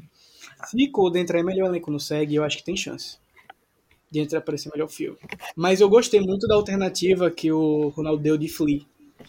Faz muito sentido, eu fiquei com isso na cabeça agora também. É, o Coda eu também acredito que pode entrar no SEG. Pode, é claro que o Globo de Ouro não vai mais ser mané ter tanto impacto, mas eu super vejo ele aparecendo no Globo de Ouro, por- porque eles adoram filmes sobre música. e Eu acho que ele vai aparecer no Critics. No também. Critics- Critics são 10 indicados também, no, né? são. No Critics também pode aparecer. É, Eu o um eu acho que. bom. Eu acho que ele vai fazer um circuito bom de regionais também. Pode não ganhar, mas eu acho que ele vai aparecer nos que dão as indicações. É, e acho que até teve umas indicações alguns dias atrás do, de uma premiação nova, segundo ano, que teve. É, o Sunset, que teve até bastante indicações pro Coda e tomara que ele consiga crescer e talvez a Apple consiga fazer mais um pouco de campanha pra ele, que ele consiga reerguer. Ó, uma coisa que pode ser bom pra ele é que Coda só estreou nos Estados Unidos até agora, né? Não teve distribuição mundial ainda. No, Não, aí não tá no Apple TV não, Plus? não chegou aqui. E eu, pelo que Ah. eu vi, não chegou na América Latina inteira e, e eu vi alguns europeus também falando que não tava lá. eu não sei como é que Talvez. foi o lançamento. No cinema também. Aqui foi lançado no cinema, por exemplo. Aí entrou no cinema? Aqui no Brasil, sim. Foi? Foi. Ah, eu não sabia. Foi como No Ritmo do Aqui Coração, em setembro. Ah, então é. Então deixa quieto. Minha, com minha, minha ideia foi pro ralo depois dessa. É, mas eu acho que é porque, pelo fato disso, eu acho que como só entrou no streaming lá nos Estados Unidos, o filme não teve uma, uma repercussão maior entre o público comum. E é um filme que eu vejo muito o público geral amando. Sim, é um filme. Sim. É um É filme filme Sessão da Tarde, né? Aham, É um filme que em outro, se fosse lançado tipo, né, tipo no cinema e tal, mesmo sendo lançado no, no verão americano, ele poderia ter feito uma carreira tipo Pequena Miss Sunshine. Sim, exatamente. Ele, ele, é muito, ele é muito levinho, ele é muito bom de assistir. Ele é muito É, bom. pra, pra mim, tudo que todo mundo fala do Belfast, que é um filme que vai agradar todo mundo, que todo mundo vai sair feliz, pra mim é Coura. Porque não tem como você não sair feliz e sorrindo de Coura. E é isso, a gente ficou bastante tempo aqui falando, eu gosto disso. Então, de Gabi, nossa editora, desculpa pelo tempo, tá bom? Mentira, não desculpa não, porque foi bom. Mas é isso, é, espero que vocês tenham gostado, gente. Mas antes, antes, quero, Ronaldo, vou pegar você de surpresa. Ai meu Deus. Eu quero que você indique alguma coisa para nossos seguidores. Pode ser qualquer coisa, pode ser até um álbum, pode ser filme, série, livro, qualquer coisa que você queira. Deixa eu pensar. Deixa eu pensar em algo que seja. que eu tenha visto Eu gosto de pegar recentemente. surpresa, porque assim são as mais, as mais, É, as melhores dicas. deixa eu pensar algo que esteja disponível, que seja fácil de o pessoal achar. Só um minutinho, deixa eu. Deixa eu ver aqui no meu letterbox. eu também tava aqui checando. Ah, Então eu vou começar. Vou você. começar. Deixa eu começar, Rafa, porque eu vou roubar a sua. Eu acho que eu vou Ah. roubar a sua. Então Porque eu não sei, mas eu acho que você apostaria. Eu apostaria que você falaria The Sex Lives of College Girls. Era uma das minhas opções. Mas É, eu acho, pode- Pronto, pode indicar. Boa. acho que é, é uma mais uma daquelas comédias maravilhosas da HBO que talvez não seja pra todo mundo, mas se você gosta de uma coisa mais adolescente, que mas bem parecido com o Nunca, que é também da Mindy Kaling. É o Eu Nunca pra mais velhos, um pouquinho É um pouco. É, eu, que descrição perfeita. Eu nunca pra um pouco mais velho. E acho que é muito interessante. As quatro atrizes principais do elenco são atrizes consideravelmente menores. Se eu não me engano, uma é até irmã do Timothy Chamala- Ela Chalamet. é muito resenheira, velho. Ela é muito engraçada. Ela é muito resenha. E pra quem é fã de musical como eu, também tem uma atriz da Broadway, então já agrada todo mundo e é, é aquela série comédia que foi uma surpresa como o Rex no começo do ano. É, é, é Outra exatamente isso, é exatamente isso. Gostei. Outra indicação pra quem nunca viu Rex, por favor. É isso mesmo. E aí, Ronaldo, já decidiu? Já, eu lembrei. Deixa eu só ver onde tá disponível. Ah, tá. Eu vou indicar a comédia Shiva Baby. É, Boa. tá no MUBI, aqui no Brasil. E é uma comédia maravilhosa, assim, muito divertida. Ela tem um clima, digamos, de filme de terror, assim, bem angustiante. É o melhor assim. terror psicológico do ano. Sim. Tem atuações incríveis, assim, merece, merece muito aparecer nos circuitos dos críticos. E Eu acho que vai, viu? é, eu acho que tem chance, assim. é- Talvez atriz como revelação. Eu torço pra Sim. Polly Draper, a coadjuvante, aparecer no filme Independent Principalmente aquelas categorias de primeiro filme, né, e tal. Ah, sim, aham, merece muito. E é bem divertido de, de, de ver. É uma resenha. Eu vi, eu vi tem pouco tempo também. Acho que eu vi esse mês. É, a minha indicação vai ser. parec- Não é parecida com a de Gabs, mas também é adolescente, não é ao mesmo tempo que é Swagger, da Apple. É sobre um, um adolescente que quer ser jogador de basquete da NBA. É, é uma das melhores séries do ano pra mim até agora. É, já tá terminando, eu acho. Eu acho que ela já tá com 6, 7 episódios. E vão ser 10. Então já. Se você quiser ainda pegar a reta final, dá, porque é semanal, então dá tempo. Ela é muito massa. Ela, tem, ela fala de uns temas pesados. Só que ela, como é- ela é sobre esporte, se você gosta de esporte que nem eu, você vai amar essa série. É série é da Apple. Tem uma. As, a Apple de vez em quando dá umas pisadas de bola, tipo a segunda temporada de The Morning Show. Mas, de forma geral, ela tá se dando bem. Eu recomendo bastante. Ela é muito, muito, muito bem feita. Tô curtindo bastante. E é isso, gente. Alguém quer dar uma outra indicação rápida? Nunca faço isso. Ah, vou aproveitar então, já que vocês estão indicando séries. Pra quem não viu ainda o a The Other Two, é uma comédia muito Boa. legal. Tá no HBO Max. E acho que o povo vai gostar. Eu tenho que terminar a segunda temporada, ainda não terminei não. É. Acho que eu vi três episódios da segunda. Por enquanto tem só duas temporadas, então tem, o povo tem tempo aí de ficar atualizado.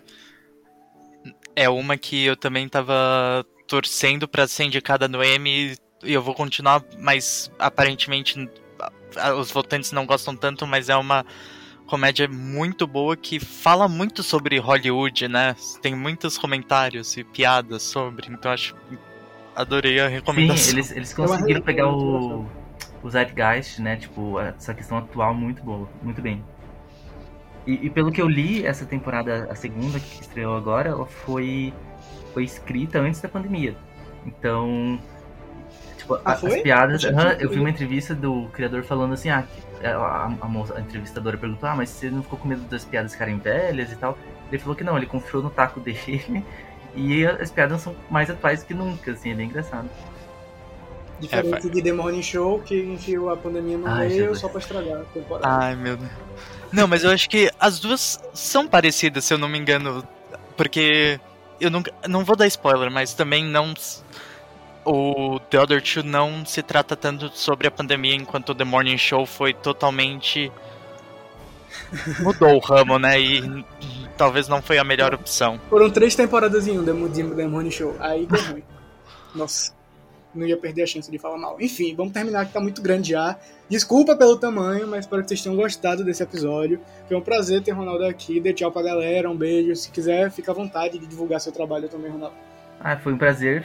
Foi bem gostoso falar com vocês.